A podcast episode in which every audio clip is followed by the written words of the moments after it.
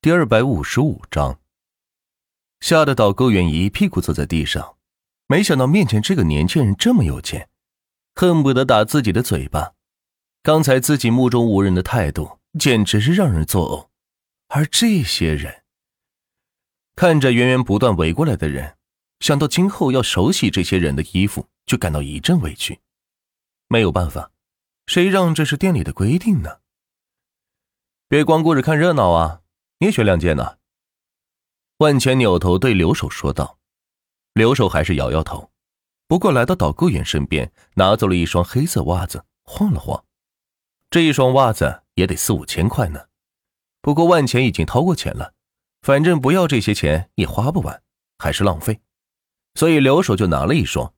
至于其他衣服，实在是不敢拿，一个短袖十几万，自己得工作一年多才能挣回来。买这么贵的衣服，真是有病呢！万钱见刘守坚持，没有办法，只好放过这家店，否则非把他们买到倒闭不可。出了门，万钱被刘守带着来到了一家平民超市，里边琳琅满目，摆放着很多衣服，一看就比地摊货是强不了多少。钱哥，你看这件怎么样？还有这件。刘守跑到摊位前，拿起两件衣服。比在身上说道：“万钱扫了一眼价格，七十五一件。”导购，万钱喊了一声：“在呢，在呢！喊什么喊？”一个年过半百的大妈穿着拖鞋，一扭一扭的走了过来，把全场衣服都给包起来。万钱淡淡的说道：“这些衣服的价格简直不要太低，自己随随便便露个零头就给买下了。”哎，秦哥，要不了这么多，就这两件就行，我掏钱就行。刘守说着，拿着手上的两件衣服问道：“这两件多少钱？能再便宜点吗？”大妈本来听到万钱说的包场，还觉得挺兴奋，正在计算着自己能有多少提成，结果刘守却给阻止了下来。这再看两人的模样，也不像是能够包场的人，寻思着是逗自己玩吗？你们俩是不是有病啊？刚说要包场，现在又不包了，买不起装什么逼呀？大妈是语出惊人。喂，商场负责人，你们这超市估价多少？八千万呢？行，我买了，给你商超里的员工发个信息通知一下吧。万钱说完挂了电话。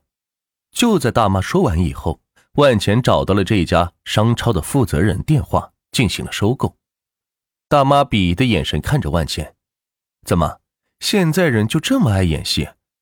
可是下一秒他就懵逼了，因为他收到了负责人发来的短信提醒：所有员工悉知，本商超已经被人收购，各位待在各自职位，等待工作调动安排。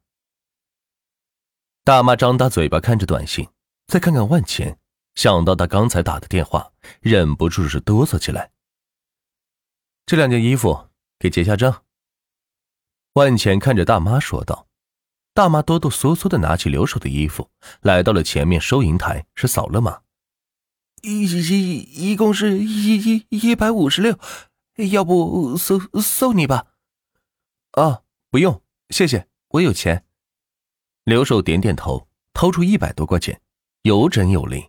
还有一块一块的递给大妈，万钱就在旁边看着，大妈哆哆嗦嗦的接过钱，在装钞机里来回的翻腾着找钱，手已经是不听使唤了。本以为是两个装逼男，结果却一个电话将整个商超都给买了下来，这得多大的老板才能办得到啊？大妈已经无暇思考，终于找好了钱，递给了刘守，然后把衣服销辞装在袋子里。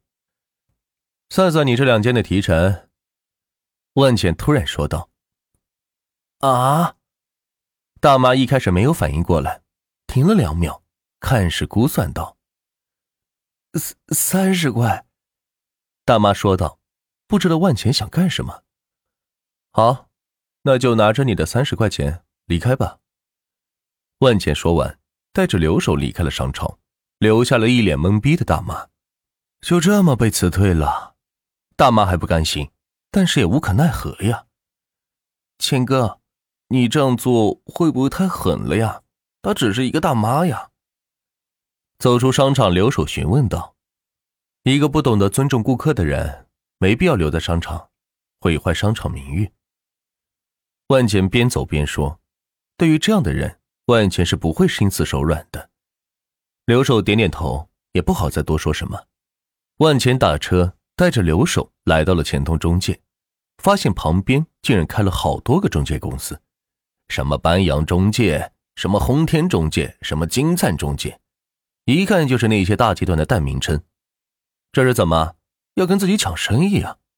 万钱百万亿资产，可以不还价的直接进行收购房子，而那些千万亿资产的人同样也可以做到这一点，只不过他们花的多会心疼，而万钱不会罢了。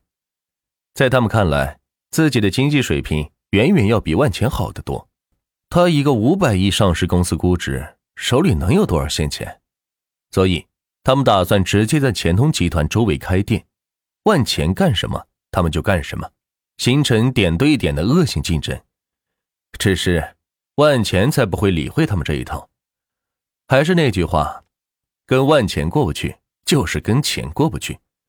如果真是要这样，万钱甚至不需要想别的办法对付他们，只要他们坚持开店一个月，估计就要倒闭了。万钱赔得起。他们赔得起吗？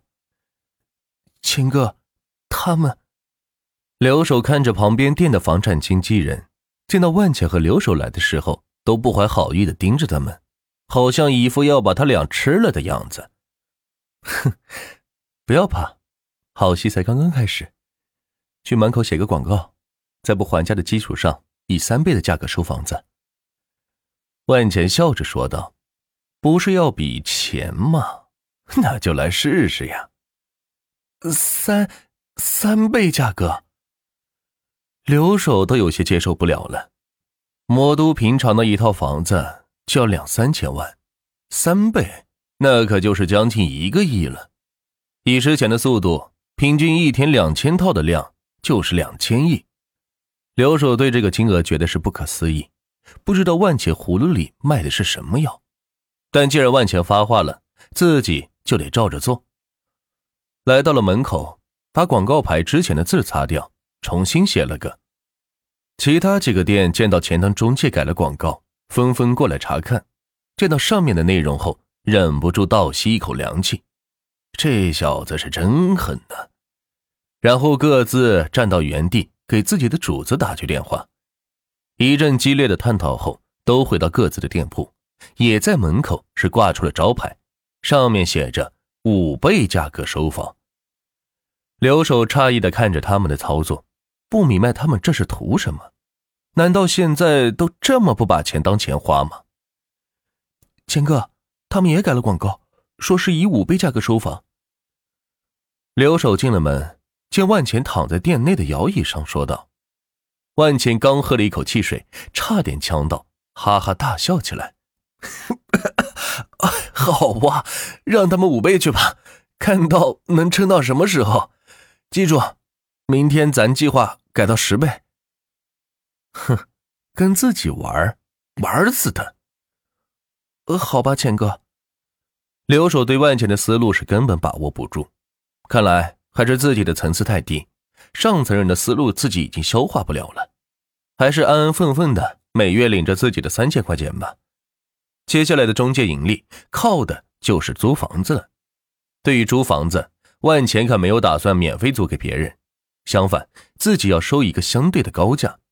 但是具体的服务一定是一流的，这又是一个产业链需要自己搭建，比如私人厨师、私人保姆、私人健身教练、私人护理、商户供应、免费供应等等，让这些租住在钱通中介公司的客户。才能享受到这些 VIP 服务，这一点也是跟其他公司竞争的点。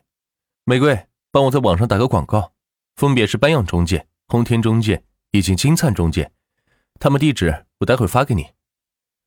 万钱不仅要让他们收，还要推波助澜，帮他们收房。好的，万总。